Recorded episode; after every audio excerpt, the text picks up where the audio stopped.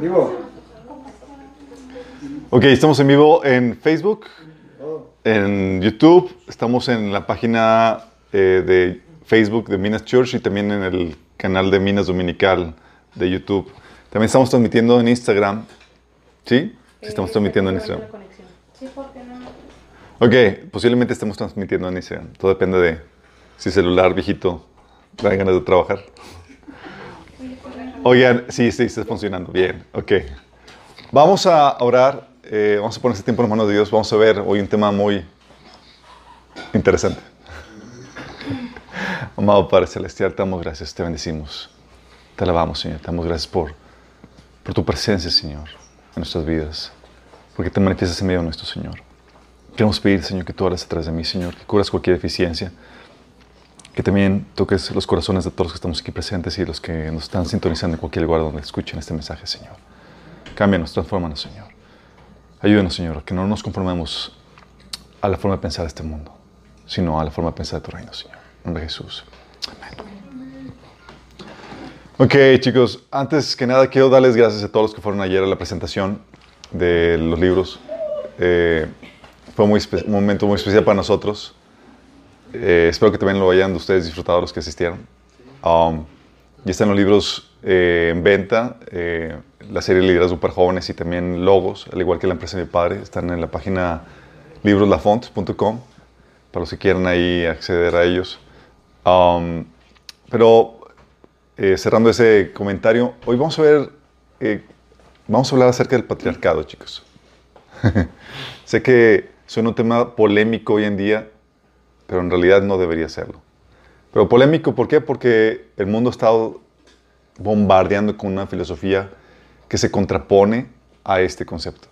Bombardeando tan intensamente que ya mencionar este concepto del patriarcado suena así como que arcaico, estás, eres retrógrada, estás mal, eh, y ya se, este- se ha etiquetado como eh, con aspecto ma- machista, de abuso, sí, de represión hacia la mujer. Pero vamos a ver qué, cuál es la perspectiva bíblica al, al respecto. ¿Qué es matriarcado? Mucho, se habla mucho eso. Viva el matriarcado. Viva el matriarcado.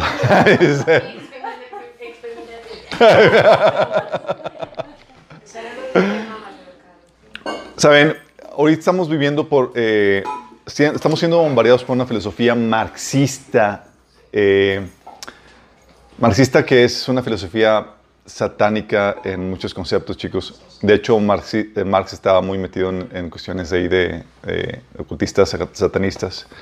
Um, y esta filosofía busca o ve todo desde la perspectiva de conflictos de grupo. Hay diferencias de grupo, todo lo ve desde una perspectiva de conflictos de grupo. Víctima, victimario, y busca un opresor y un oprimido en toda dinámica social. Sí. Es, oye, hay una diferencia, es quién es la víctima quién es el opresor. En todo. Sí. Es la eh, y para ellos es, todo lo ven en el, en el paradigma conflicto de grupos. Burgueses versus proletariados, que es la típica teoría marxista eh, tradicional, pero también blancos contra negros, ricos contra pobres, hombres contra mujeres. Todo lo vemos ahí. Y, se- y hemos estado viendo rasgos o eh, tintes del marxismo en muy diferentes eh, frentes, no solamente en la cuestión eh, económica, eh, como típicamente se ha visto, sino también en la cuestión de género, en la cuestión de clases sociales, en muchas otras cuestiones. Y para ellos, si hay desigualdad, es igual a que hay injusticia. ¿Sí? No creen en la complementariedad de diferencias, ¿sí? sino que toda desigualdad, toda diferencia, toda diferencia es síntoma de injusticia, de opresión, de represión. Las diferencias son, de hecho, para ellos, las diferencias son fuentes del conflicto. No son iguales, sí, entonces hay injusticia aquí. No, no ven como, ah, pues hay diversidad, hay diferentes, hay complementariedad entre los diferentes elementos. Por eso, oye, ven, si alguien está en autoridad versus alguien que está en sumisión, está mal que te posiciones en autoridad y hacen sentir a la persona en autoridad como mal por tener la autoridad. ¿Sí? Y al que no, la tiene, la hacen sentir como que te está haciendo subyugada porque no tiene la autoridad. Al que es más fuerte versus alguien que es más débil, está mal que ostentes tu, tu mayor fuerza versus al, al que, al que no la tiene. Y ha llegado a situaciones tan, tan eh, disparatadas como, oye, eh, que revistas han propuesto quitar a, a las, a las, eh, modelos todas bellas y más porque ofenden a las más feas. Sí. Y es bajo este mismo paradigma. Está mal que despliegues una mayor belleza. Ofendes a los no tan agraciado- agraciados. Basándonos en este mismo concepto. O sea, lo ideal es que todos sean iguales. Oye, hay alguien con más recursos, o alguien eh, más pobre económicamente. Está mal tu riqueza. Es inmoral que ganes tanto dinero. Deberías de tú darle a los más pobres. Y ese es el paradigma. O sea, si hay desigualdad, si hay diferencia, se debe de eliminar porque es fuente de conflicto. ¿Y la solución? La eliminación de toda diferencia.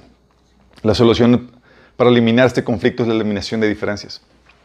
Para el marxismo clásico era la desaparición de toda clase social para así alcanzar la paz y la, y plena justicia. Sí.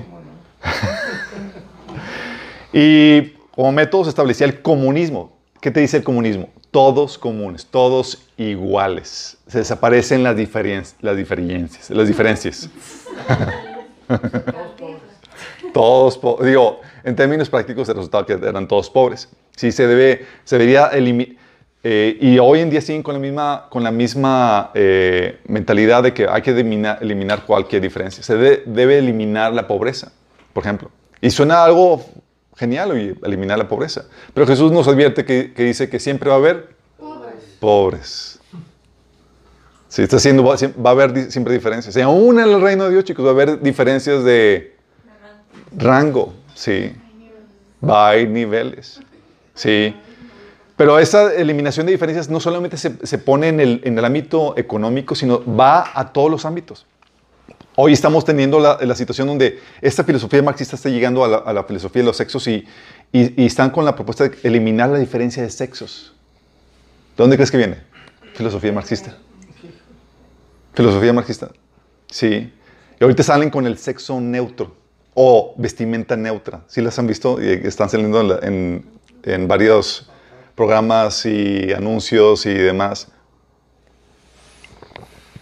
Donde ya no sabes si es niño o niña, ya, no- ya la ropa ya eh, tratan de eliminar la diferencia De que, que nada tiene género. que nada tiene género, porque están buscando eliminar eso. ¿Por qué? Están basados en esta filosofía marxista donde si hay diferencias, eh, no hay injusticia, hay desigualdad, no hay, eh, no, no está, no, no debe ser. En los hombres, los hombres deben ser más afeminados. Las mujeres deben de ser más masculinas, alcanzar un, un neutro. Sí. Y aquí es muy interesante esto de la eliminación de diferencias, chicos. ¿Se acuerdan cuando vimos el taller de logos? O los que ya leyeron el libro. ¿Quiénes ya leyeron el libro? Bien allá.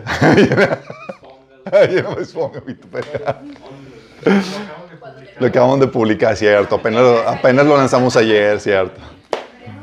Denos chance. Dices, pregúntenos en dos semanas más. ¿eh? Pero ya vimos los cursos. Vieron el curso. Pero ¿se acuerdan cuando vimos eso? De que el tema de eliminación de diferencias es un tema común en, en la, en la filosofía demoníaca. La eliminación de diferencias es un tema común en la filosofía demoníaca que busca la muerte. Por ejemplo, el hinduismo busca que tu individualidad desaparezca y te fusiones en una, en, en una energía eh, impersonal en el cosmos. Que tu individualidad como eres, tú, con tu personalidad propia, desaparezca, básicamente. Y te fusiones, ya no haya diferencia. El comunismo también busca la eliminación de toda diferencia. El feminismo busca lo mismo. El racismo también busca lo mismo. Pero esa es la normativa, es la ley de muerte. De los que se acuerdan cuando vimos el, la- el taller de logos. La, le- la ley de muerte que causa debilitamiento o destrucción de un sistema.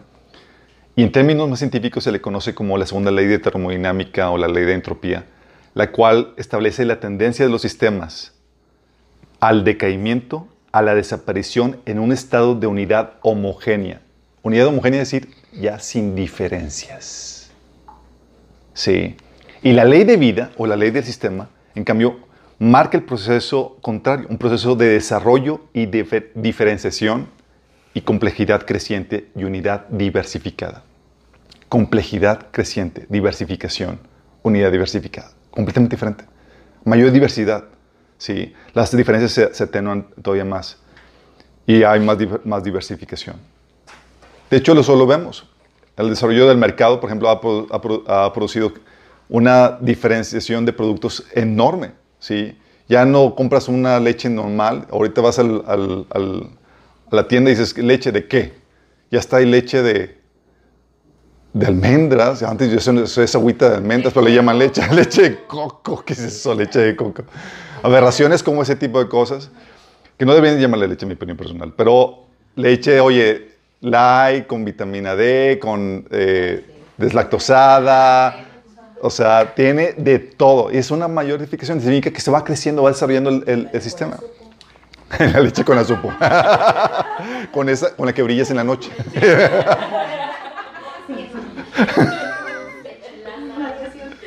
sí, con la radiación de los 80. A los que no sepan, estamos haciendo una referencia a lo que sucedió con Chernobyl, que compraron leche de allá en los 80s. Sí.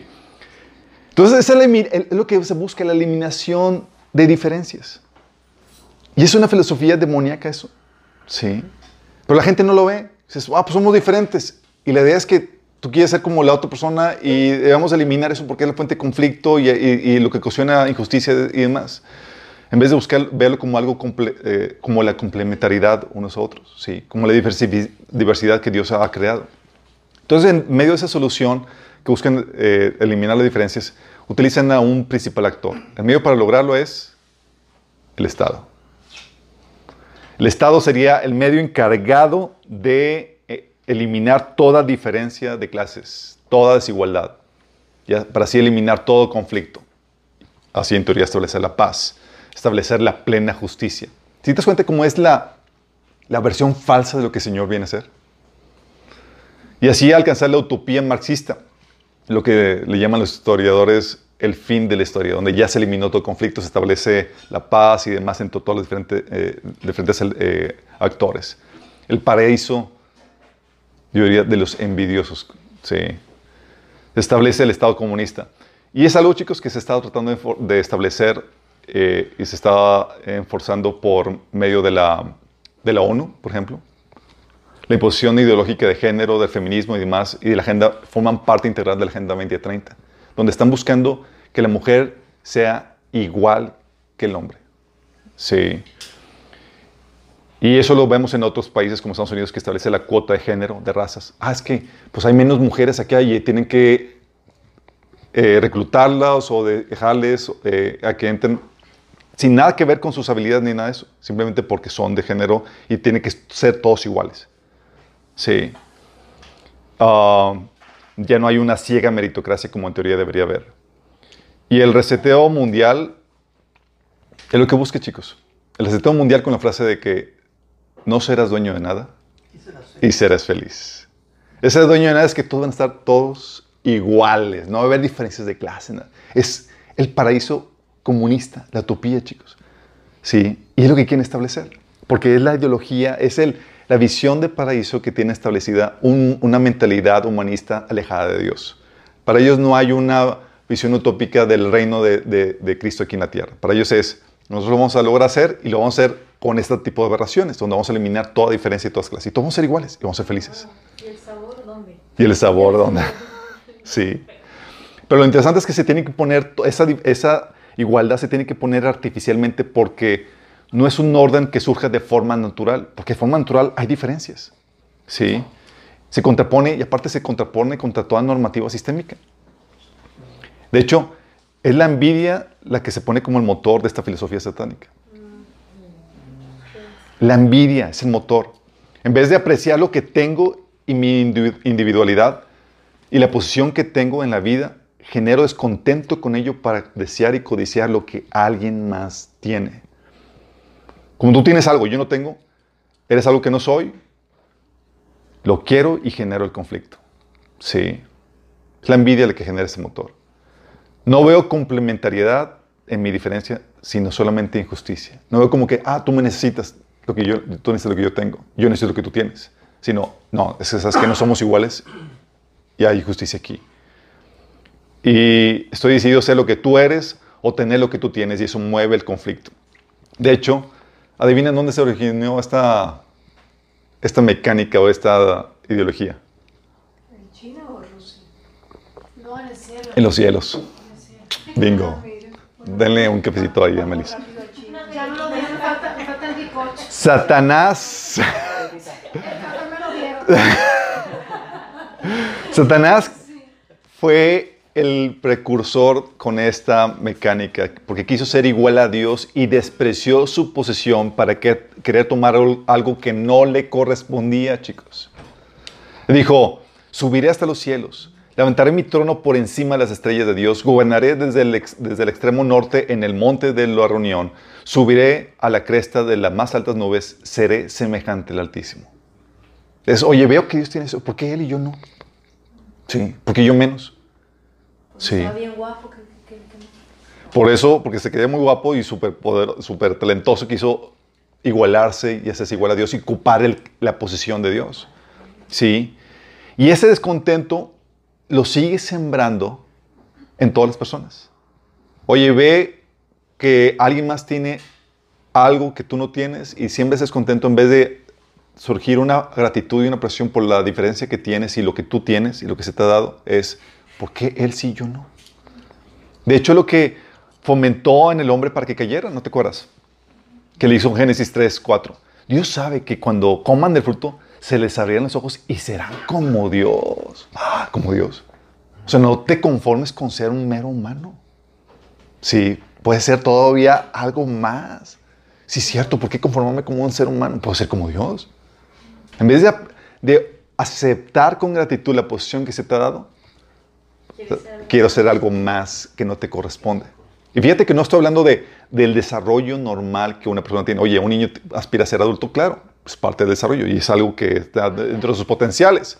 Pero ser algo que, de lo que no se le ha otorgado ser, es ahí donde entra la problemática. Y el enemigo te pone la frustración por, para que, eh, por lo que eres, envidiando lo que no puedes ser o lo que no se te ha otorgado ser. Sí. ¿Vamos entendiendo, chicos? ¡Ching, chiling! Están, están cayendo los 20. Bueno, la- lo interesante caso es que la filosofía marxista se ha, impregnado el feminismo, chicos. Ve la diferencia de sexos como una injusticia. Y la sumisión a la autoridad del hombre lo ve como eh, la sumisión a la autoridad del hombre lo ve como una injusticia. ¿Por qué él sí y yo no? Yo quiero ser igual a él. La misma dinámica que el enemigo, ¿no sí ven? Sí, y ven el rol tradicional de la mujer, lo ven como señal de opresión del hombre. Es decir, siembran la frustración por la posición natural que se ha dado. Sí, es, ay, o sea, de hecho, se generan las pláticas entre mujeres y demás, nada más te quedas hacer la casa. Y al crear, digo, así como que loser, que mal plan y demás, siembran eso. Está diseñado por el enemigo para crear esa incon- incon- inconformidad. Su, familia, su feminidad la ven como algo despreciable. Su ternura, su fragilidad, su lado emocional, su sensibilidad, su maternidad, lo ven como... Y ven y buscan igualarse al hombre en, fortale- en fuerza, en autoridad, en capacidad, en, en sensibilidad y demás. Y es lo que hemos estado viendo en los diferentes roles en las películas. No sé si han dado cuenta, chicos. Sí, ahora supone que la mujer es la que está tomando el rol del hombre.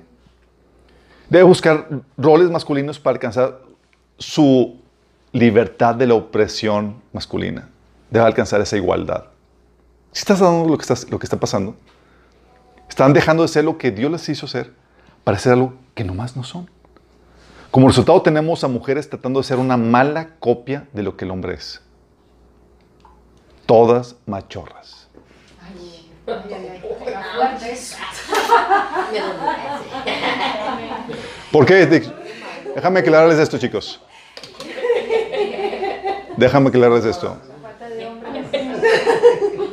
Sí.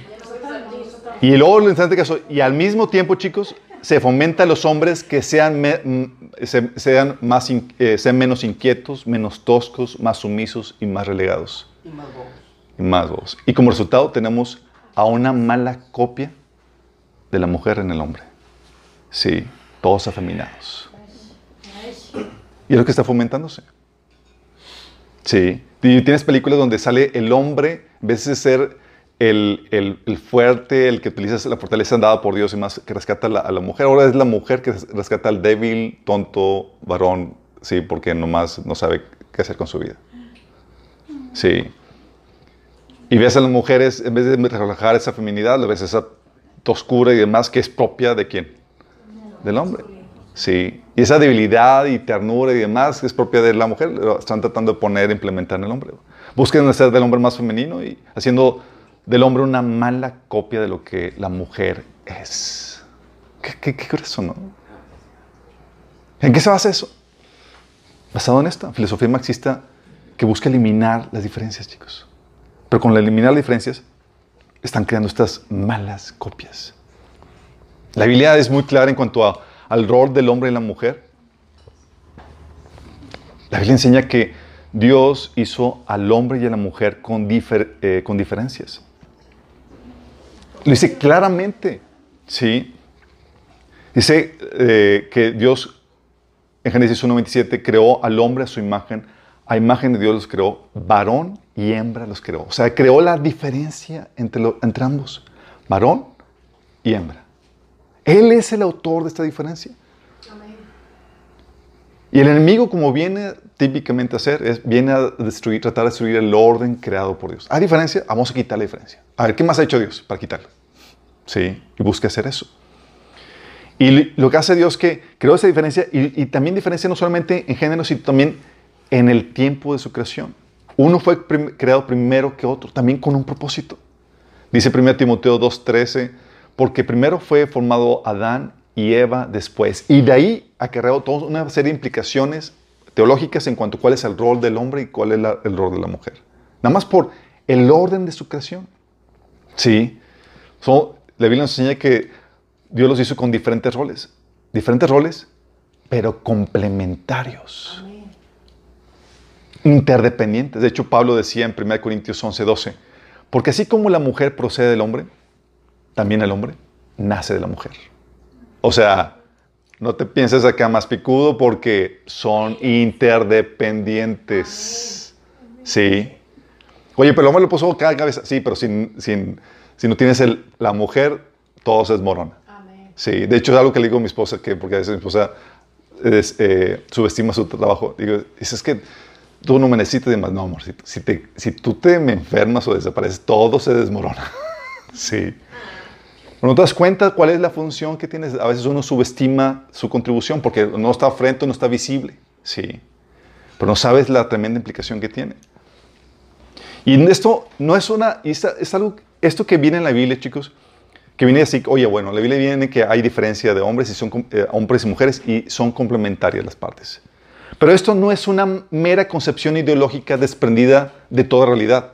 O sea, no es solamente una ideología que no tiene base en la realidad, chicos, como la ideología de género quiere ser. Que es, ah, es aquí meramente eh, conceptual, pero no cuadra con la cruda realidad. Esto no es aquí así en la Biblia, chicos. Esto no es una concepción ideológica que se despre- desprendía de toda realidad. Al contrario, hay una realidad biológica que prueba que lo que la Biblia enseña es real. Inevitable, innegable. Hay una realidad biológica. Sí. Cuando los hombres, físicamente, los hombres tienen más fortaleza y rudeza y agresividad que las mujeres. Son más grandes. En promedio, los hombres son aproximadamente un 10% más grandes que las mujeres. Y cuando hablo de, estas diferencias, déjame aclararles esto. Estoy hablando de diferencias en general. Sabemos que Dios, eh, dentro de la curva distribución, eh, ¿cómo se le llama? Dentro de la distribución eh, estadística, ¿sí? el grosso eh, cae en esto. Obviamente hay excepciones que están a lo largo de la, de la distribución estadística, ¿sí? donde hay, oye, sí, va, vas a encontrar una mujer que resulte más fuerte que el hombre en algunos aspectos y más, pero no es la generalidad, no es la tendencia. Estamos hablando de generalidades, chicos, ¿sale? Te vas a encontrar hombres más tiernos que algunas mujeres, pero es... Hay que orar por él. No, no, sí, pero, pero es la generalidad. Sí. Estamos hablando de generalidades. Acuérdense que cuando Dios hizo las diferencias, Dios hizo al hombre y a la mujer con, con mismas capacidades, pero, pero con acentuaciones. Esa es la diferencia. Acentuaciones que aplican en general al, al hombre. En promedio, los hombres son aproximadamente 10% más grandes que las mujeres. Este es un patrón que persiste desde el nacimiento, ya que los bebés varones tienden a ser más grandes que las niñas. Son más resistentes los varones. La sangre de, la- de las mujeres contiene más agua, 10% menos glóbulos ro- rojos. Como los glóbulos rojos suministran oxígeno al cuerpo, ellas se cansan más fácilmente y es más propensa a desmayarse. Su, eh, viabilidad constitucional es, por tanto, estrictamente un asunto de largo alcance, no de, no de resistencia. Sí. Cuando la jornada laboral en las fábricas británicas, por ejemplo, en condiciones de guerra se incrementó de 10 a 12 horas, los accidentes entre las mujeres aumentaron un 150%. La tasa de accidentes entre los hombres no aumentó significativamente, prácticamente nada.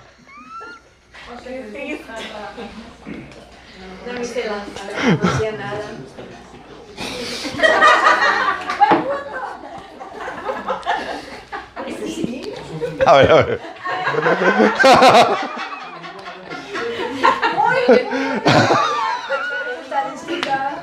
¿Cómo que no hacían nada? O sea, De eso se trata la plata.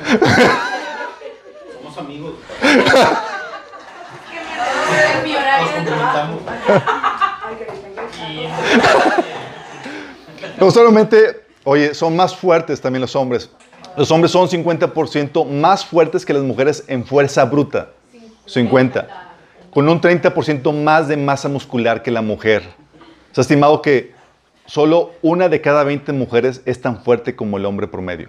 Una de cada 20 es fu- fuerte, es tan fuerte como el hombre promedio. De hecho, no sé si supieron de una vez que jugaron el equipo de soccer femenil profesional contra el soccer eh, estudiantil, eh, profesional, contra hombres estudiantiles. Y los hombres le dieron una paliza a las mujeres en cuestión de, de fútbol. Sí. Profesional versus acá de, bachillerato. Sí. Los hombres son más rápidos, los hombres tienden a ser más rápidos que las mujeres con niveles equivalentes de entrenamiento. Si compiten ambos sexos junto con los hombres, estadísticamente hablando, se llevarían primero, segundo y tercer lugar los hombres. Sí. La estructura ósea es más robusta de los hombres. Las mujeres tienen la cabeza más corta, la cara más ancha, la barbilla más eh, globa, eh, clave. eh, tienen el, la barbilla y el ceño menos prominente, las piernas más cortas, el tronco más largo, las, las caderas más anchas.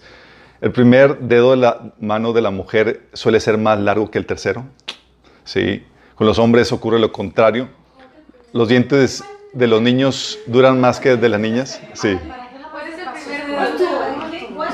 Al final, al final digo ya. No, no, no se claven con eso. No es para que se claven con eso, chicos. Por ejemplo, los hombres tienen pulmones más grandes. La capacidad pulmonar femenina es aproximadamente un 30% menor que la de los hombres. Tienen eh, los hombres más potencia en el ritmo cardíaco. Los hombres tienen corazones más grandes.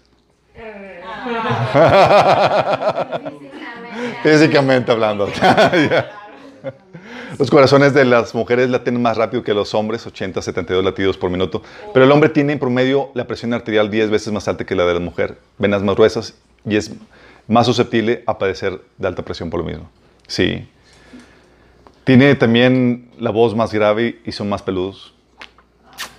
Tanto los hombres como las mujeres tienen cartílago rodeado en sus, en sus cajas de, de voz, pero como los hombres tienen cajas más grandes, sus eh, trozos de cartílago sobresalen más y les dan voces más profundas. Esto les da también, les da eh, eh, los bultos de cuello llamados la manzana de Adán. Desde la pubertad los hombres crecen mucho más vello en sus cuerpos y especialmente en sus caras, más que el, el de las mujeres. Y eso se debe a que las hormonas sexuales llamadas andrógenos estimulan el crecimiento del cabello y los hombres tienen más de esas hormonas. El vello y la voz del hombre se correlacionan con la cantidad también de, de- la hormona masculina testosterona. Esta hormona determina varias cosas. Determina eh, eh, um, determina rasgos físicos como, como su, su frente, sus pómulos, la línea de la mandíbula, ¿sí? Junto con las mandíbulas cinceladas, se ha demostrado que una mayor testosterona se correlaciona con la mayor fuerza muscular, la agresión de los hombres, así como el vigor energético. O sea, entre más testosterona, más agresivos, más toscos los hombres. Sí. Psicológicamente hablando, los hombres estimulan con la- más con la vista, las mujeres más con el trato y el, y el escenario. Los hombres somos más explosivos, más orientados a los resultados. ¿sí? Ah, necesitan saber qué sigue por lo mismo. Somos más oportunistas, más arriesgados, con más iniciativa, más activos y agresivos. Somos más competitivos y dominantes. Y eso se ve, chicos, sin necesidad de, de- de- de forma natural, biológicamente. Así están configurados. Algo que me ha topado con cosillas, de repente estamos comiendo en la mesa y demás, y de repente termina, eh, eh, termina y dice, ya te gané. Y yo, ¿cuándo estamos com- compitiendo aquí? Pero porque es algo normal y, y como que sin nada, ella tranquila y demás, y cosillas para todo, ya te gané. Y pues, espérame, ¿y ¿cuándo entramos a la competencia o qué? Sí, porque es normal. De hecho, no sé si les ha pasado, hay un comentario de un meme donde, donde los hombres, no, cuando vamos viajando en la carretera, no nos gusta salir a tomar un descanso porque los, todos los carros que rebasaste van a... a- a- sobre- a- yo sí es cierto, y todos los hombres sí. Si no, 15 segundos. Sí, que sí, porque, oye, ya pasó el carro que rebasé. Y es verdad. Y no tiene nada de malo. Y no te- no te- es, es parte de, es parte de nuestra configuración. No tiene nada de malo porque el del otro carro está pensando lo mismo. Nunca se me olvidó. Pero nunca. Me había venido esto a la mente. Para las mujeres es algo complete- completamente ajeno, foráneo a todo eso. Para los hombres es, es el estrés de que, ay, o sea, me va ganando y, y- sí. Los hombres somos más racionales, tendemos a ser más lógicos, cuadrados, estructurados y desligados emocionalmente. Y estamos dirigidos a, a la, a la cuestión exterior, o sea, buscamos, eh, el hombre en nuestra vida gira alrededor de la vida exterior de la exploración. La mujer, en cambio, es otra parte, es otra cosa emocionalmente y, y físicamente. Las mujeres son más débiles, más frágiles, ¿sí? Pero, eh, comparado con el hombre. Son más bellas. Qué bueno que lo reconocen. Sí.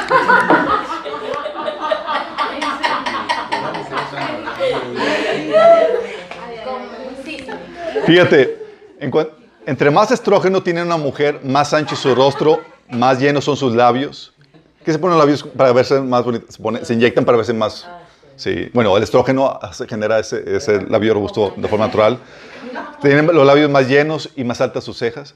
En otras palabras, las hormonas sexuales controlan la, la divergencia de rasgos faciales masculinos y femeninos. Imagínate. Son las mujeres más acariciables. El porcentaje de grasa para una mujer activa y sana es entre 18 y 20%, eh, entre, entre 18 y 20% para el hombre. En cambio, es entre un 10 y 15%, digo, es 18 o 20% para la mujer y entre un 10 y un 15% para el hombre en cuestión de grasa corporal. Las mujeres tienen más grasa corporal, porque las mujeres tienden a tener mayor, un mayor porcentaje de grasa corporal que los hombres, pero la almacenan estéticamente en las caderas y el trasero. Los hombres en la panza. Con que se pongan pajas. Eso porque- Cuando quieras nada, cuando quieras que te Las mujeres también almacenan grasa subcutánea, sí, el- a lo largo de la, de la piel. Grasa que está debajo de la piel y proporciona una capa de aislamiento sobre los músculos y que también le da a, lo- a los cuerpos de las mujeres curvas y pieles más suaves. Es decir, son más acariciables, son Por la grasa. por la grasita. Sí. ¿Por qué estás tan suave? Estoy grasosa. No, dices, soy mujer. Sí. Sí, es que no soy hombre. Sí, los hombres tienen la piel más corriosa. Sí. Las mujeres tienen más, más, funciones fisiológicamente, o sea, son más complejas que el hombre. Las mujeres tienen, por ejemplo, tres funciones fisiológicas muy importantes que el hombre no tiene: menstruación, embarazo y lactancia. Sí. Las mujeres maduran más rápido. Las mujeres, Las niñas generalmente llegan a la pubertad dos años antes que los niños y los niños necesitan el resto de su vida.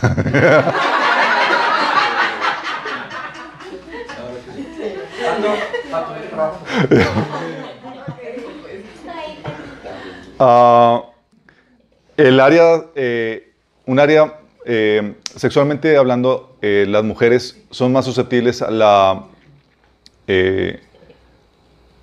estimulación sexual porque tienen mayor área de zonas erógenas que el hombre. Sí. Psicológicamente, las mujeres son más emotivas. Hay sus excepciones. Hay gente que está a lo largo de la, del extremo de la distribución estadística. Sí. Ah, las mujeres son más susceptibles emocionalmente, ya sea riendo, llorando, eh, por su, gracias a su composición hormonal, chicos. Sí, es algo normal. A diferencia del hombre, tienen un ancla interna. Es, eh, en vez de el, el hombre busca salir al mundo para encontrar su destino, la mujer posee su futuro dentro de sí misma. Ahí donde, donde está. Ella tiene una confianza oculta pero profunda. O sea, su vida interna es más importante que la del hombre. El hombre busca explorar, alcanzar cosas. Su, su destino está afuera. Eh, las mujeres valoran más la intimidad por encima de la acción. De establecer la relación. Son más, más cautelosas relacionalmente. Lo, lo que diría mi esposa, son menos toscas relacionalmente. Buscan la seguridad más que el hombre. eh, valoran más lo que es que lo que hacen. Eh, tienen un corazón más, miseri- más misericordioso, utilizan más palabras. Los hom- hombres, por ejemplo, hablan para informar hechos, proyectos. Las mujeres hablan para comunicar sentimientos y pensamientos. Como resultado, las mujeres tienden a usar más palabras que los hombres. Muchas más. Niños versus niñas, las niños, los niños en sus juegos hablan menos y producen más sonidos. Y las niñas hablan más, hablan solas y están jugando con juegos de actividad y demás. Hablan en promedio unas 13.000 palabras más que los niños. Sí, la mujer en general desea equidad, desea equidad y sumisión. Una mujer quiere ser igual al hombre, eh, quiere ser igual del hombre, pero un igual muy especial. A un nivel profundo y fundamental, ella tiene un fuerte deseo de ser guiada y protegida y cuidada. Sí.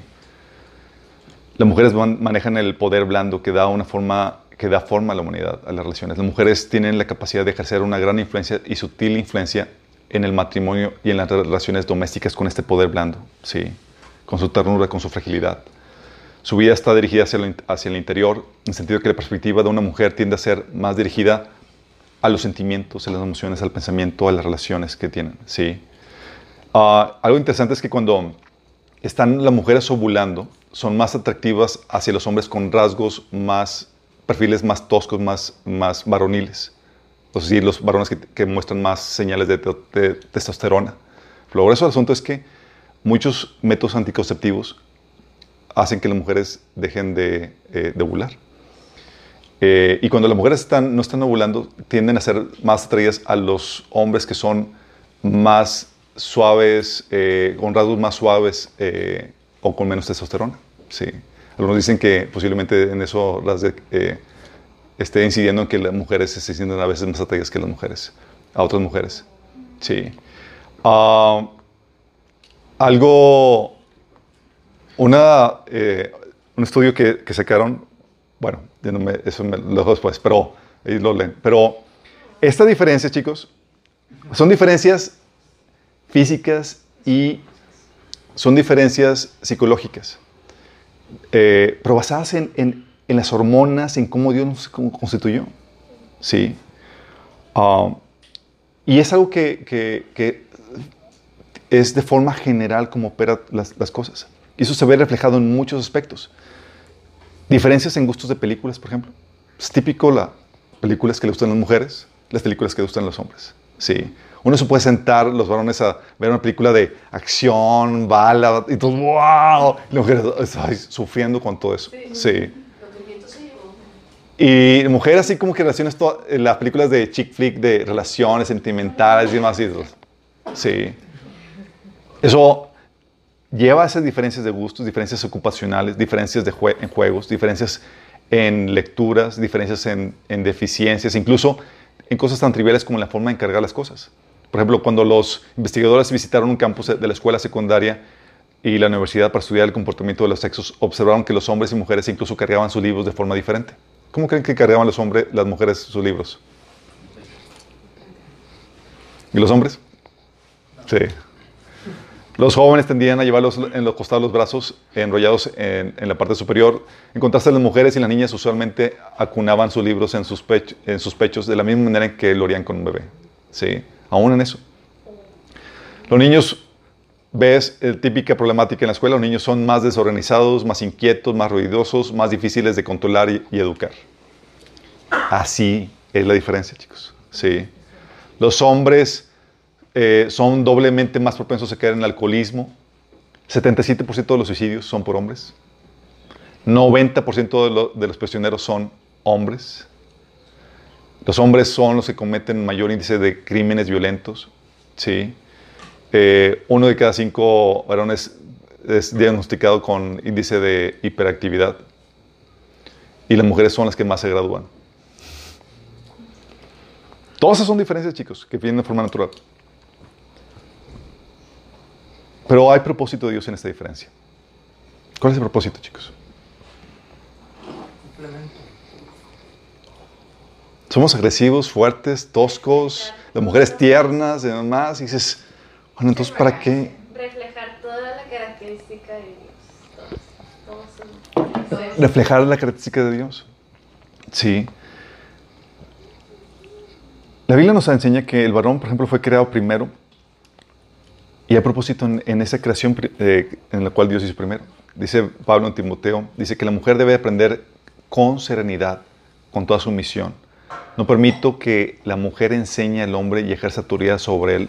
Debe mantenerse ecuánime, porque primero fue formado Adán y Eva después. Hablando que fue creado, creado primero el hombre con el propósito de dirigir. Cuando creó a Dios a Adán, a él fue el primero que se le dio la, la instrucción de no comer del fruto prohibido. Se le dio la instrucción de qué frutos podía comer y cómo estaba ordenado el, el paraíso, chicos. Dios no le dijo nada a Eva. ¿Quién se lo dijo? Adán. Sí. Él fue el que recibió la instrucción de Dios. Él era el que le iba a explicar a Eva qué onda con todo el Edén. De hecho, le iba a presentar cómo se llaman los animalitos. Ya le había puesto, ya le había puesto los animalitos. Ya tenía incluso su huertita con su frutita y demás, porque eh, Adán ya estaba, se había dedicado a trabajar y a cultivar la tierra. Sí. Era prepper.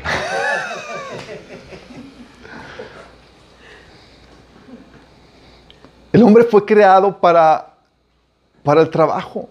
Sí. Ups, ahí lo puse. Sí, se lo copié mal. Ahí dice para trabajar. Sorry, el segundo es para trabajar. Fue creado para trabajar. Dice la Biblia, eh, Dios, el Señor, tomó al hombre y lo puso en el jardín de Edén para que lo cultivara y lo cuidara. Y luego aparte lo reitera en Génesis 3.19 cuando después de la caída dice, cuando con el sudor de tu frente obtendrás alimento para comer hasta que vuelvas a la tierra de la que fuiste formado. ¿Eso qué se refiere con el sudor? Es decir, vas a chambear hasta el cansancio. Sí, para obtener tu, sustento. Y nuestro físico, chicos, nos permite aguantar una labor física más pesada y largas jorna- jornadas de trabajo. A los hombres, hablando en general. Tendemos, de hecho, los hombres por lo mismo, porque fuimos creados para el trabajo, tendemos a obtener nuestra labor por lo que hacemos y por lo que logramos, más, por, más que por quién nos relacionamos. Nuestra identidad está ligada a nuestra labor. Por eso resentimos más nuestra crítica en, eh, en el trabajo. O sea, a mí me puede decir que me veo feo, pero que me salió feo lo que hice. es otra cosa. Nos estimula por eso sentirnos necesitados. Somos más lógicos y racionales porque estamos más orientados a la tarea. Hablamos más de hechos y acciones. Somos más enfocados. Necesitamos tan enfocados, chicos, que tenemos una, eh, un mecanismo natural los hombres de, de contestar automáticamente sin estar, sin poner atención a lo que nos están diciendo, porque estamos enfocados en lo que nos están diciendo. Es decir, te puede hablar tu esposa y tú estás enfocado en lo que está haciendo y tu, palabra, y tu palabra y tu boca ya contestó algo, realmente, pero no sabes lo que, lo que está diciendo. Pero- cosas que no Puedes, es un momento de vulnerabilidad para el hombre, puede decir cosas que sí. Sí. Fuimos creados para, para cuidar. Sí, dice Génesis 2.15 que Dios lo tomó, tomó al hombre y lo puso en el jardín de Edén para no solamente que lo cultivara, sino que lo cu- cuidara. ¿sí? Y ¿te acuerdas cuando Nehemías teniendo esta, eh, este entendimiento, esta revelación de que el hombre fue diseñado para cuidar, dice, inspirado por el Espíritu al pueblo de Israel, que, que sean valientes, que no tengan miedo, porque había enemigos. Dice, acuérdense del Señor, que es grande y temible, y peleen por sus hermanos, por sus hijas e hi- hijos e hijas, y por sus esposas y sus hogares. A ellos diciendo, hey, somos nosotros los que necesitamos ser valientes y pelear, o sea, tenemos que cuidar, proteger a los nuestros. De hecho, Jesús tomaba, tenía ese, ese mismo ejemplo. En Efesios 5, eh, 29 dice que, porque nadie aborreció jamás a su propia carne, sino que la sustenta y la cuida, como también Cristo a la iglesia, hablando de la protección. Por eso los hombres son más agresivos y violentos. Hay propósito en esa agresividad, en esa violencia. Somos más fuertes. Hay propósito en esa fortaleza.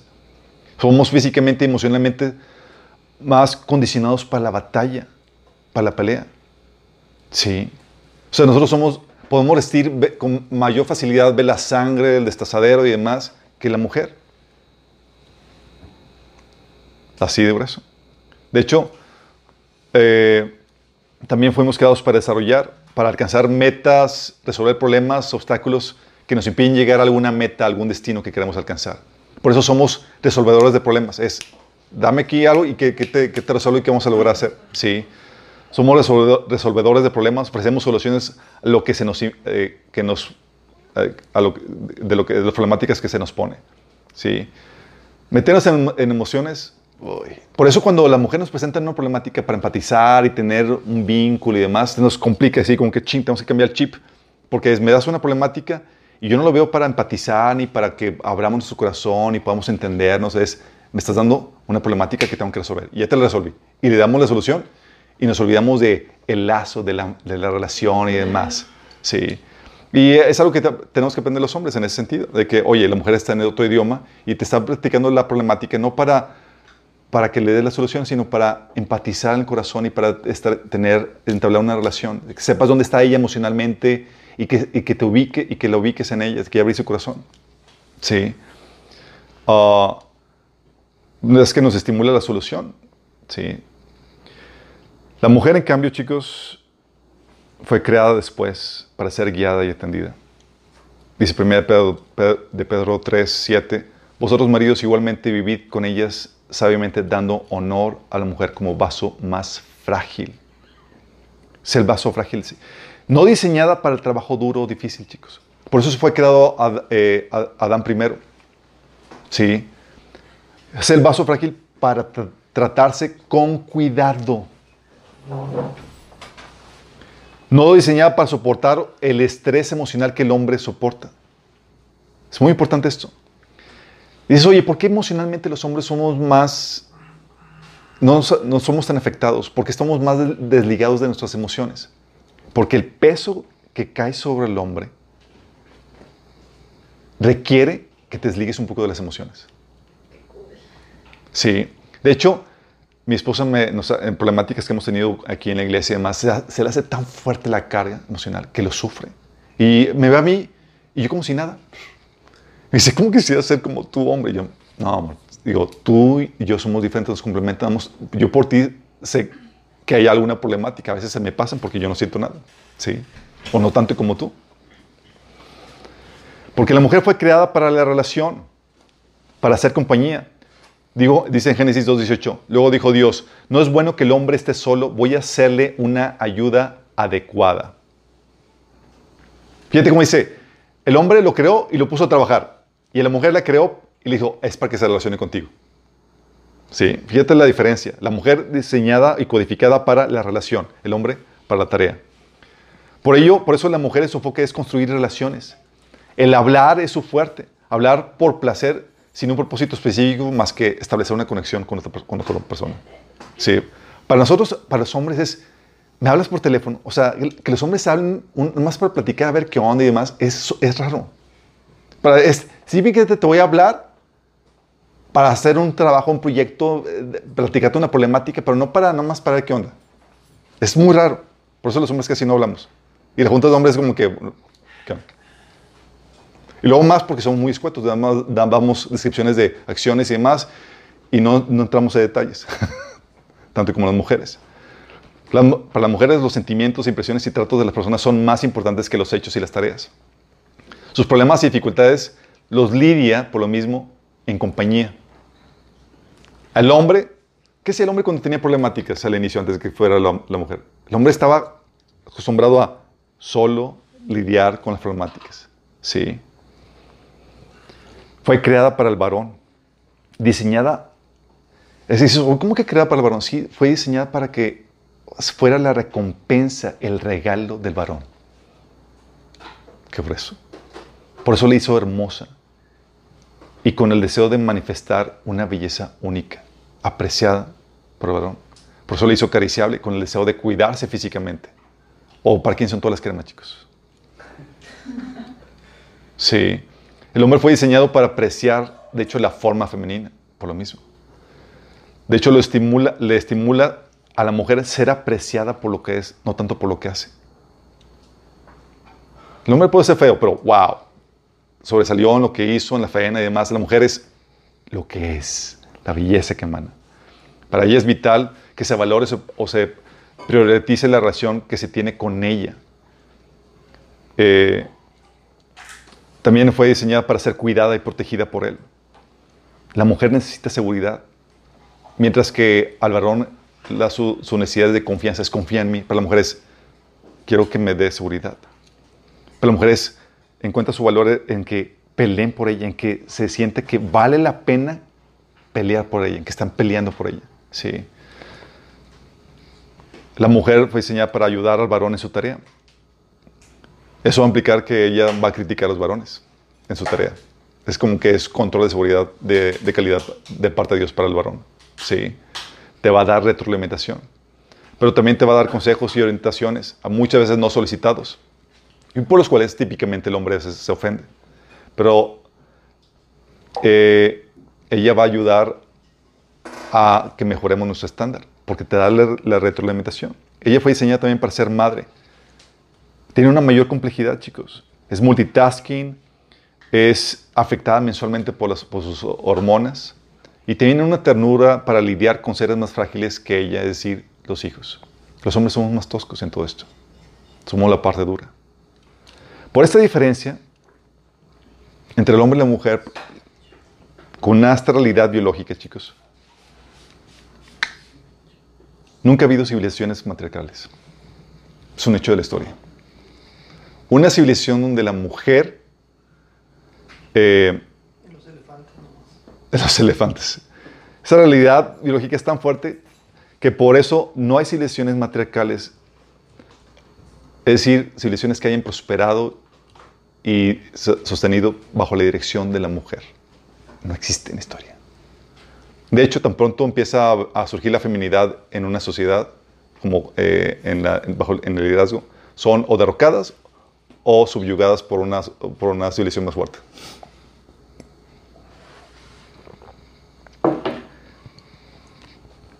Qué eso no.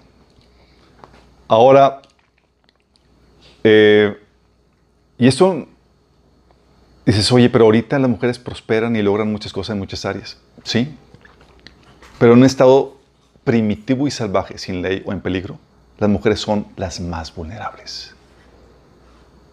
Ahorita el estado de legalidad y de libertad que se tiene permite que las mujeres sobresalgan en, áreas que en la historia muchas veces no, no lograron sobresalir. Pero en una situación de peligro, de eh, salvaje o sin ley, las mujeres son las más vulnerables. No tienen forma de salvaguardarse sino bajo la custodia de un varón. Por eso en la Biblia presentan a la mujer episodios de peligro o en situaciones obviamente vulnerables, presentan a la mujer o bajo la dirección del padre o bajo la protección del esposo. Sí, por lo eso mismo. Dices, oye, por esa razón, chicos, ninguna civilización ha tenido un ejército formado de mujeres. Dices, oye, ¿por qué todos se pusieron de acuerdo y los mandan a los hombres a la guerra y no a las mujeres? ¡Qué injusticia! ¿Por qué creen, chicos? Está basado en una realidad biológica. Los hombres aguantan más la violencia, son más fuertes y demás. Es como si mandaras al ejército y dices, oye, en mi mente voy a mandar a un ejército de puros niños. Pues a menos que se, se traen a cabo a los hombres, como sucedió con el ejército nazi, que ya no había hombres y enlistaban a los niños. Sí. Pero típicamente mandas a los más fuertes, a los más agresivos, frente a la batalla, que puedan resistir eso. Si no, es pérdida en el confrontamiento que vas a tener. Obviamente, va a haber excepciones. Pero eso no significa que las mujeres tengan un valor menor que el hombre, en lo más mínimo. Así como Jesús, siendo Dios, no es menor al Dios el Padre, aunque se tenga que someter a Dios el Padre. O el hecho que se tenga que someter Jesús al Padre significa que es menos divino que el Padre. En lo más mínimo. Pero sí dice la Biblia, 1 Corintios 11.3, Dios es cabeza de Cristo. ¿Eso hace a Jesús menos divino? En lo más mínimo. Sí. Y lo mismo sucede entre la mujer y el hombre. Hay una relación de sumisión, hay una relación de jerarquía ahí, pero no o hay una diferencia de valor. De hecho, la Biblia les llama coherederas.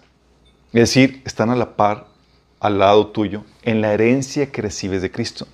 1 Pedro 3.7 dice, vosotros maridos igualmente, vivid con ella sabiamente, dando honor a la mujer como vaso más frágil y como coherederas de la gracia de la vida, para que vuestras oraciones no tengan estorbo. Coherederas de la gracia de la vida. No sea, no algo menor, sino algo igual. Sí, alguien igual. Solo somos diferentes. No de menor valor, simplemente diferentes. Complementariamente diferentes. De hecho, necesitamos nuestras diferencias para complementarnos y enriquecernos. Y las diferencias no van a desaparecer. De hecho, al querer hacer que desaparezcan, le estás robando el propósito a esas diferencias que están ahí, por más que quieras ocultarlas. Están ahí y quieres hacerlas como si no estaban, le estás robando el propósito porque están ahí. ¿Cómo lo sé para y cuál es el propósito, cuál es la dirección de esas diferencias? La fortaleza de la mujer, por eso, su gloria no es ser como el varón. Su gloria está en su feminidad, en su ternura, en su delicadeza, en sus sentimientos, en su fragilidad indispensable para la labor de crianza y de construir relaciones que se requieren en la sociedad. Sin ellas estaría la situación muy mal. Nos requerimos mutuamente. Tratar de borrar eso sería una gran pérdida para el cuerpo de Cristo. Esa contribución única de la mujer es indispensable. Y Disney y otros, otros eh, productores de cine y demás están tratando de borrar la feminidad de, la- de las mujeres. Las hacen más, más chorras, más fuertes y tratan de suplantar el rol del hombre y poniendo ahí una mujer. Cuando ni físicamente, ni anatómicamente, ni nada corrobora ese rol con, lo, con, con la forma en cómo es la mujer. Sí. Tratan de hacer a la mujer no más femenina, no, sino más masculina. Y la fortaleza, la agresividad, la rudeza del hombre, ahí va a estar, chicos, no se va a ir. No va a desaparecer. Y si no se le da un propósito a esa agresividad, a esa fortaleza, va a ser mal usada. Oye, Dios me hizo así tosco, violento, agresivo, bla, bla. O sea, ¿tú crees que tratando de meterme en una ideología va a cambiar eso? Cuando hay, hay una realidad biológica detrás de esto. ¿Qué va a pasar si me tratan de quitar eso? ¿Va a desaparecer? No. Pero me van a quitar el propósito de eso que Dios configuró en mí. ¿Cuál es el propósito entonces de mi agresividad y, y todo eso? Dios le da un propósito. Le otorga responsabilidad a la fortaleza, a la, a la, a la- agresividad, a la inquietud del hombre, poniéndolo como cabeza de la familia de la iglesia. Los pone así. Los varones deben recibir esa carga de responsabilidad que Dios les deposita. Decir, como que sabes que, oye, Señor, ¿qué me diste esto? ¿Para qué? Para que cargues esto. Y te pone las manos ahí llenas de responsabilidad. Satanás, ¿sabes qué quiere hacer? Quitarle eso. Y la fortaleza no, y la agresividad no se va a ir, simplemente va a ser mal usada. Sí. De hecho, no sé si sepas, pero en la Biblia a Dios se le presenta como varón. Sí saben, ¿verdad? En la Biblia a Dios se le presenta como varón, como hombre. Sí. La relación va- varón-mujer es una representación de la relación de Dios y su pueblo. Y Dios es representado como varón en la, en la, en la Biblia, pero ¿qué crees? Dios no tiene sexo. No sé si sabías eso. Pero si no tiene sexo, ¿por qué se le representa a Dios como varón? Porque es la cabeza. ¿Por qué no decir la madre, madre de Dios? Por el rol que tiene el hombre de enseñar. Es como, es como el padre. Quiero que pongas atención a esto. Fíjate en esto. Es cierto, Dios no tiene sexo. Pero en cuestión de atributos y roles, el rol masculino se caracteriza por la fortaleza, el soporte, la dirección, la protección y la provisión de una contraparte más débil, representada en femenino. Por eso, Dios es representado como masculino y su pueblo como femenino. Lo interesante es que Dios generalmente lidia con su pueblo eh, por medio del liderazgo masculino. Pero eso no importa, porque dicho liderazgo en su fragilidad y debilidad relativo a Dios, funge como lado femenino. Por eso aún los hombres somos la esposa de Dios. ¿Vamos entendiendo? En un modelo paralelo, nosotros los varones servimos como la fortaleza, el soporte, la dirección, la protección y la provisión para la parte más débil de la humanidad representada en la mujer y en los pequeños. De qué tan bien llevamos a cabo nuestro rol dependerá qué tan gloriosa es la mujer. Por eso dice la Biblia que la gloria del hombre es la mujer. Es, ¿Qué tan bien está tu mujer? Eh, va a reflejar qué tan bien trabajo estás realizando tú como varón. Lo mismo sucede con Cristo y su iglesia, por quien, para quien trabaja, para hacerle a una novia radiante. Si Jesús hace mal su trabajo, va a tener una novia toda rascuacha. Sí. No por nada dice la Biblia que el hombre es la gloria de Dios y la mujer la gloria del hombre. Voltear ese orden y poner la parte débil al frente es exponer al peligro, es exponer esas partes al, al peligro del enemigo y negar el sentido y propósito de la parte fuerte. Sí. Con esto se enseña al varón que su fortaleza, cuando se le da propósito, no es para dañar, chicos, sino para servir, no egoístamente, sí, sino para atender al más débil. Es como que tengo esta configuración, soy diferente a la mujer. ¿Para qué es? Para servir, para atender, para desgastarme, así como Cristo se desgastó por la iglesia. Al poner a la mujer frente, por eso chicos, al poner a la mujer al frente es querer establecer un modelo frágil que se derrumba con fragilidad, que en- enseña una distorsión, que le roba propósito a los géneros. Es como si pusieras en una punta de flecha. ¿Qué pones en la punta de flecha? Pones una piedra o un, un pedazo de metal lo más duro que el resto. ¿Por qué? Porque es la que tiene que abrir. Sí. Si pones un pedazo de plastilina, pones ahí algo más débil, no va a tener efecto. Sí, de hecho lo que ponen los niños en las flechas le ponen una goma para que no, no dañe. Sí. Y es lo que el enemigo quiere poner, quiere poner la mujer. ¿Por qué? Porque sabe que su en su composición es más frágil. Y si está al frente, el enemigo va a venir a atacar. ¿Y a quién crees que va a atacar primero? A la cabeza, al que está al frente. Se derrumba eso, se derrumba todo. El enemigo dice, dice, en pocas palabras, dice, déjame poner a alguien a quien puedo derrotar con mayor facilidad.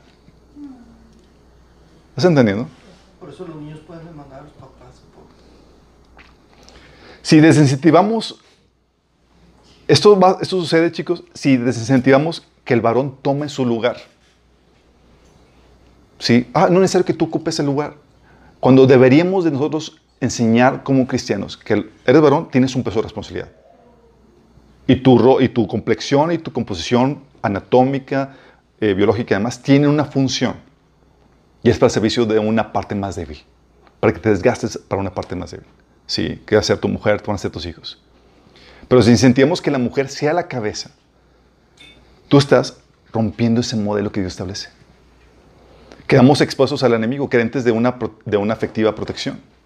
Es como si quisieras llevar, poner a la mujer al frente de batalla en la guerra. Vamos a, todos los hombres siguen cobardes, vamos a poner a las mujeres al frente de batalla. ¿Quién crees que va a ganar? La contraparte. Con facilidad. Sí. Es como si quisieras mandar a niños al frente de batalla.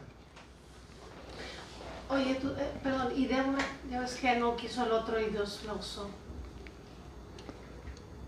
Eso llega a la siguiente pregunta. Oye, dices, pero Dios levanta y usa mujeres en el liderazgo, ¿qué no? El caso de Débora. Déjame explicarte qué onda con esto, chicos. Dice la Biblia en Jueces 4.4, dice en Jueces 4.4, en aquel tiempo gobernaba a Israel una profetisa llamada Débora, que era esposa de Lapidot. Fíjate, una profetisa llamada Débora que gobernaba al pueblo de Israel. Pero es un contexto, quiero que entiendas esto. Israel estaba en un contexto de apostasía y de desviación. No estaban viviendo el ideal. Sí. Y esta mujer manda llamar a Barak para que se convierta en juez. Y Barak, todo cobardón, le dice, Débora manda yo, mandó llamar a Barak, hijo de Abi- Abinoam, que vivía en, sedes de Neftalí, le dijo, Señor, el Dios de Israel, te ordena, ve y reúne en el monte Tabor a diez mil hombres de la tribu de Neftalí y de la tribu de Zabulón. Yo tra- atraeré a Císara, jefe del ejército de Javín, con sus carros y sus tropas hasta el arroyo de Quizón. Ahí lo entregaré en tus manos. Y él dijo, sí, claro. Digo, voy a hacerme responsabilidad porque soy varón y tengo que enfrentar y eh, hacer actos heroicos y valientes y arriesgarme por la parte más frágil y más débil, mi familia y las mujeres y demás. No, Barak le dijo, solo iré si tú me acompañas. De lo contrario no voy.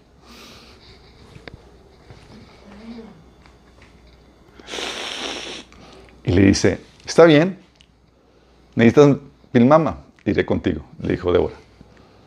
Pero por la manera en que vas a, encarar este asunto, la gloria no será tuya, ya que el Señor entrega a Císara en manos de una mujer. Fíjate lo que está diciendo.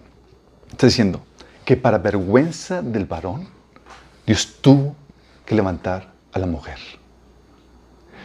Débora no es el ideal, es la excepción ante una falta de liderazgo del varón. Dios levantó a Débora por la crisis del liderazgo masculino y para avergonzar el liderazgo del varón, no porque este sea el ideal o el modelo a seguir, chicos. Es el mismo episodio que cuando un niño se metió en la guerra para ganar una batalla. Ese niño, David. Pregunta, ¿tú envías a los niños al frente de batalla? No. No envías a los niños de frente de batalla. David era un menor de edad, no, no, no, no estaba en el ejército, chicos. Sí. No estaba en el ejército, porque era menor de edad.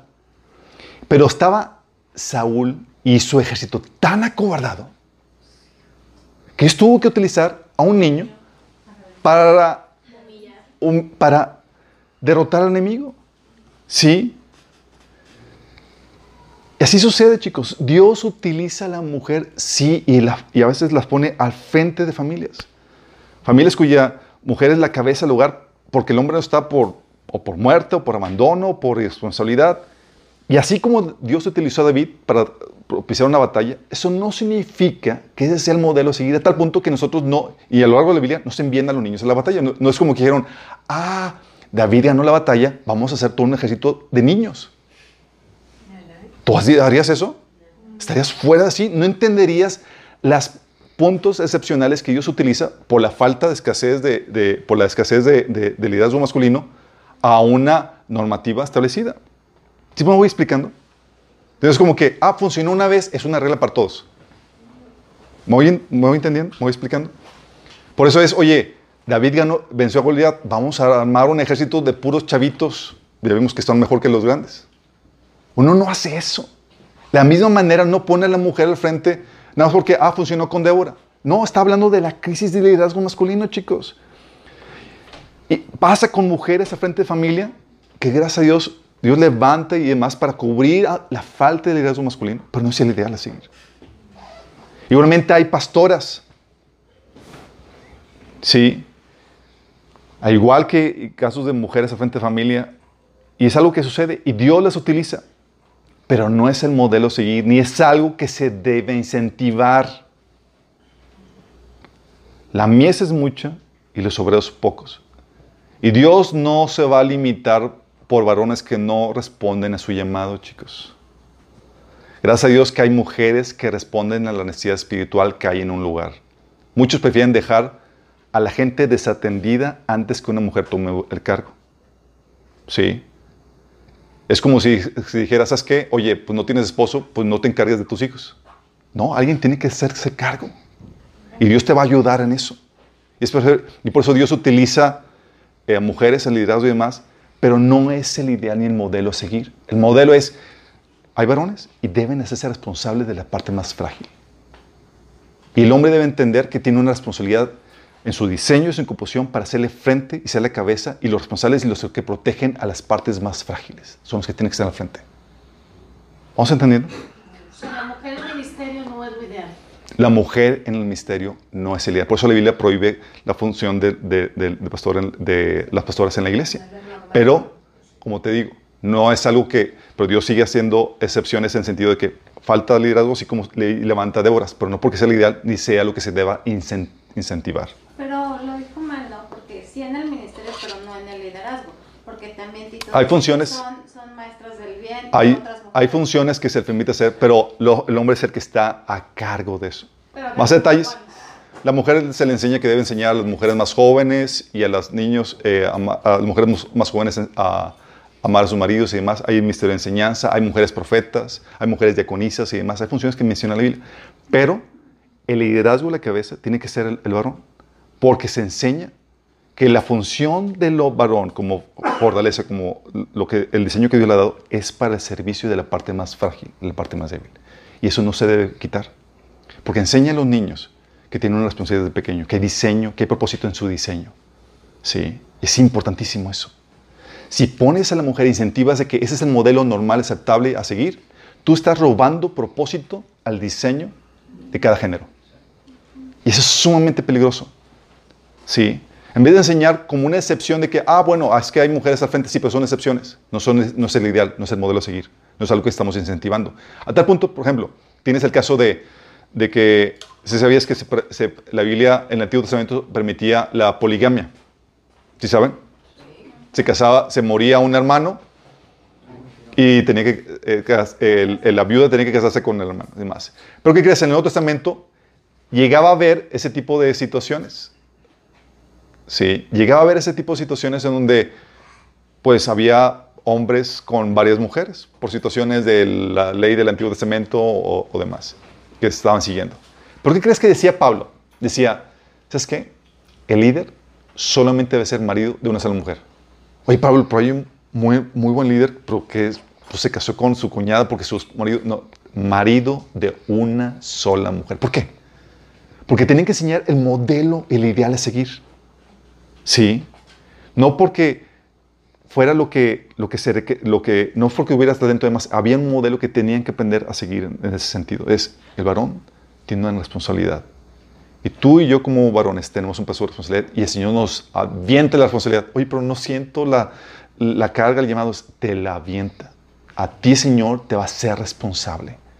Y tu anatomía, tu configuración, está diseñado para eso. Sí. La mujer es el vaso más frágil. Entonces, mientras que puede haber situaciones donde, bueno, Dios está levantando a una mujer eh, pastora como líder, o, eh, líder de una iglesia o está levantando a una mujer como líder de familia, así como levantó a David para destruir al ejército. Dios lo utiliza, gracias a Dios, que Dios no se queda con las manos atadas cuando faltan varones. Pero no es el modelo a seguir. Y con nosotros, como iglesia, tenemos que incentivar el propósito que hay en cada diseño. Mientras que el mundo dice, ¿sabes qué es el ideal? Debemos igualar la- las, eh, las, eh, las, las diferencias. No debe haber ninguna diferencia de rango, ni de posición, ni nada. Todos somos iguales. La Biblia dice, no, no es así.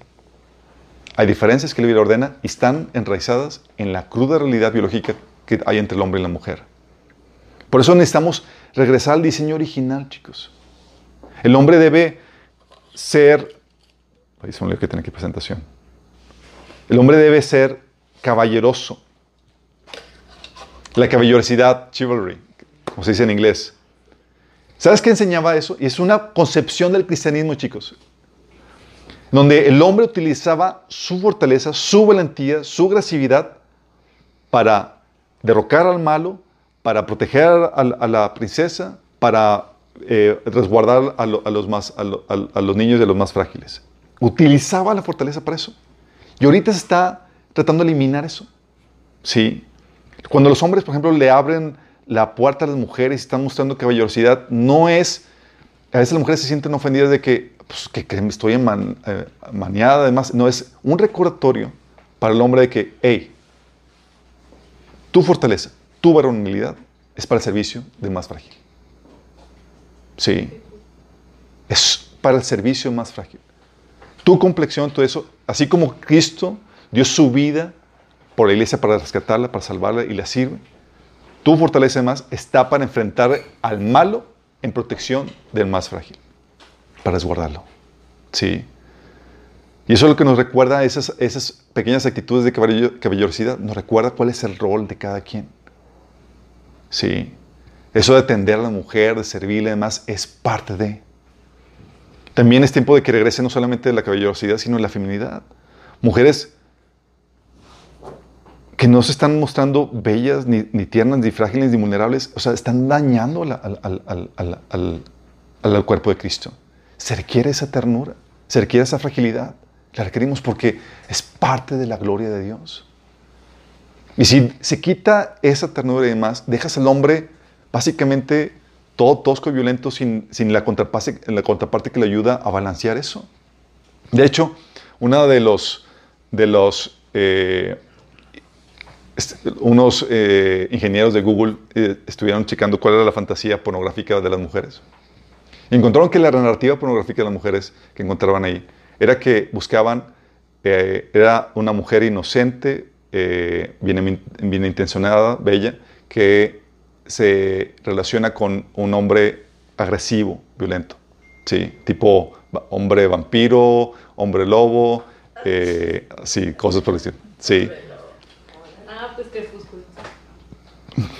Y era, y era así, la- era la parte extrema varonil, pero la fantasía era poder domesticar o civilizar a la parte agresiva. Y era el sueño de que, ¿sabes qué? Esa parte agresiva se convierte o la mujer logra sacar la parte tierna y civilizada de eso.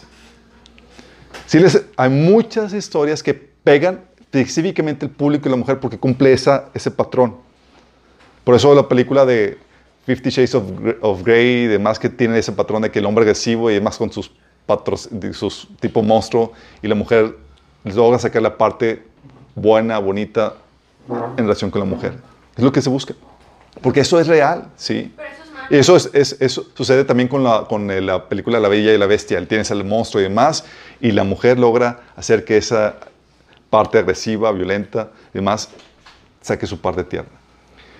No es malo. Lo que hace es que nos complementa la mujer. Sí. Nos ayuda a sacar esa parte tierna que los hombres no la sacaríamos por nuestra propia cuenta. Pero la mujer nos hace esa parte civilizada, esa parte tierna, esa parte relacional que no tendríamos los hombres. Perderíamos mucha riqueza en el cuerpo de Cristo si no fuera por las mujeres en su complexión, en su diseño como son. Sí. Pero si al hombre se le deja sin su varonilidad, quedan expuestos al ataque del enemigo. Porque quienes van a hacer frente, quienes van a ser los agresivos para pelear y defender a los más frágiles, ¿quién crees que van a ser? Los hombres. Sí. Por eso los hombres van a la batalla y por eso tienen la complexión más fuerte, más robusta, aguantan más y demás, porque en eso encontramos nuestra valía. Sí. Es parte del diseño. Y es por eso que Dios se posiciona, se pone como varón, aunque no tiene sexo. De una parte, la parte protectora que dirige, que protege a una parte más frágil, la humanidad. Y por eso dice, ¿sabes qué? Yo estoy dando, el Señor pone ese como varón, está dando un modelo a seguir al varón para hacer la contraparte también de una parte más frágil. Y el Señor se nos pide que seamos como Cristo es. Sí, con la iglesia. Es, ok, esa parte agresiva a ti ya tiene un propósito. Vas a estar dispuesto a arriesgar, a sufrir, a desgastarte físicamente y demás por la parte frágil. Por eso a los hombres se nos pone al frente. Porque ponerse al frente, chicos, de una organización, de algo, tiene un enorme peso de responsabilidad. Y lo que hace Dios, que, lo que hace Dios es que pone demandas a esa fortaleza, a esa varonilidad. Y el hombre en la Biblia se le, se le anima a que se comporte varonilmente. Y condena a los que son afeminados. Literalmente con esas palabras. Sí, ¿por qué? Porque está fallando el diseño. Eso no significa que el hombre no tenga miedos. Sí, pero se les incita a hacer esa parte agresiva, violenta, para, en beneficio de una parte más frágil. ¿Vamos entendiendo? Es bien importante esto, chicos. El enemigo está atacando los roles. Y está tratando de voltear. Y está tratando con eso, atacar los roles, la función y el propósito en el diseño de los diferentes géneros. Está causando confusión en pequeños niños que no saben por qué, fo- por qué son y por qué son así como son. Sí. No saben que hay un propósito en ese, en ese diseño. Y tú y yo como iglesia no podemos generar o ayudar a esa confusión. Tenemos que entender cuándo son excepciones y cuál es el modelo a seguir. Y no utilizar las excepciones como el ideal. Porque incluso hasta levantan congresos de Débora, como si fuese el ideal de que ah, sí, las mujeres tienen que ser ah, fuertes y ah, sí, y demás. Y es, no, no, no, no, no. Estás violentando todo el diseño. Sí, el fuerte es el varón que debe estar protegiendo la parte frágil, no al revés. Sí, lo contrapones y le robas el propósito, toda la fortaleza del hombre, y el hombre lo va a utilizar para otras cosas. Sí, y la frágil débil no va a sostener la parte a, to- a toda la organización. Como les comento, situaciones, situaciones de desgaste emocional, el hombre las sobrelleva con mayor facilidad. Mi esposa, como digo, ha tenido sus tiempos de, de quiebre porque no aguanta con toda la carga de lo que es la iglesia, sí, o la familia y demás. Y yo tengo que ser su sostén porque para mí es pan comida, es como que, sí, pero la mujer lo resiente más, está más pegada a las emociones, los hombres es, ah, pues X, sí, en ese sentido. Obviamente, hay distorsiones del varón y la mujer por varios aspectos, no solamente el aspecto ideológico, sino el aspecto heridas. Sí, el hombre a veces se desmorona con facilidad porque no ha sanado varias heridas. Y a, veces la mujer se desmorona eh, o trata de ocupar una la función eh, del varón por cuestiones de heridas. Pero son desviaciones que Dios viene a depurar para que cada quien vaya teniendo su lugar propicio dentro del cuerpo de Cristo. En medio de esta situación, tienes que ende- entender, hay diferencias entre la mujer, diferencias con propósitos, diferencias enraizadas en la cruda realidad, diferencias que no se van a ir. Y que si no les damos propósitos a esas diferencias, nos vamos a robar del tremendo enriquecimiento que puede traer cada género al cuerpo de Cristo. Entonces tú eres valioso como hombre. Y el Señor dices, oye, no quiero. Dios te va a aventar la responsabilidad y te va a pedir cuentas a ti, quieras o no quieras. Sí, así como lo hizo Moisés, ¿te acuerdas? Moisés, oye, no, voy a dejar que mi esposa aquí pues dirija esto porque pues no quiero tener problemas y el Señor va tras Moisés y estuvo a punto de matarlo. Sí, porque la responsabilidad es así. Igual que cuando con Adán. ¿Con quién fue Dios a pedirle cuentas? Adán. Dios va a, va a demandar de ese potencial que Dios puso en ti, de esa capacidad que Dios puso en ti, de dirección, de protección, de provisión para la mujer. Sí. Va a haber excepciones, grado. En este mundo caído, el hombre falla y demás, o hay enfermedad, o hay situaciones X o Y, y Dios estamos para apoyarnos mutuamente. Pero hay que entender las excepciones del ideal y el modelo a seguir y que tenemos que estar incenti- incentivando. ¿Sale? Dios levantar pequeños niños a que derrotan gigantes. Pero tienes que entender que esa es la excepción. Tú no mandas a los niños a la guerra. Sí. Igual que no mandas a, las- mujeres a que enfrenten y den la cara cuando el hombre debe ser responsable. Oramos. Amado Padre Celestial, gracias Señor, porque tú nos creaste con propósito, Señor. Y hay una tremenda riqueza en estas diferencias que tenemos, Señor. Padre, no permitas que neguemos esas diferencias, Señor, y el propósito que hay en ellas, Padre. A los varones, Señor, Señor, que podamos aceptar, Señor, propósito en el diseño que tú nos has dado, Señor. Que no, Señor, neguemos ese propósito, sino que lo aceptemos con valentía, Señor. Dando, presentándonos delante de ti, Señor, sin nada que temer, Señor, sabiendo que estamos cumpliendo bien con nuestra función de ser líderes, Señor, de ser los protectores, de ser la parte fuerte, Señor, que vela por la parte más frágil, Señor, nuestra esposa, nuestros hijos, Señor. Señor, que podamos también apreciar la tremenda riqueza que tú has puesto en las mujeres, Señor. Señor, porque podemos construir grandes civilizaciones, grandes proyectos, edificios y demás, pero si no está la parte relacional, Señor, la parte frágil, Señor, que construye las relaciones, todo se desmorona, Señor. Se vuelve vacío. Padre, que podamos emanar, Señor, esa gloria que tú has puesto tanto en el hombre y en la mujer, Señor. Que podamos, eh, Señor, enseñar esa complementariedad, Señor, y vivirla, Padre, en el cuerpo de Cristo. Gracias, Padre, porque tú utilizas, Señor, a mujeres en el liderazgo, Señor, cuando es requerido, aún a niños, Señor. Porque, Señor, tú no te limitas cuando falla el liderazgo del varón, Señor, sino que tú, Señor, te sigues moviendo, Señor. Gracias, Padre, por, porque, Señor, no te limitas, sino que tú atiendes la necesidad cuando se requiere, Padre. Pero te ruego, Señor, que tú nos ayudes a entender cuál es el diseño, el diseño, el ideal que tú tienes en la mente, para que podamos trabajar en ese, Señor, en esa dirección. Te lo pedimos, Señor, en el nombre de Jesús. Ángel, yo quería hacerte una, una pregunta. Sí.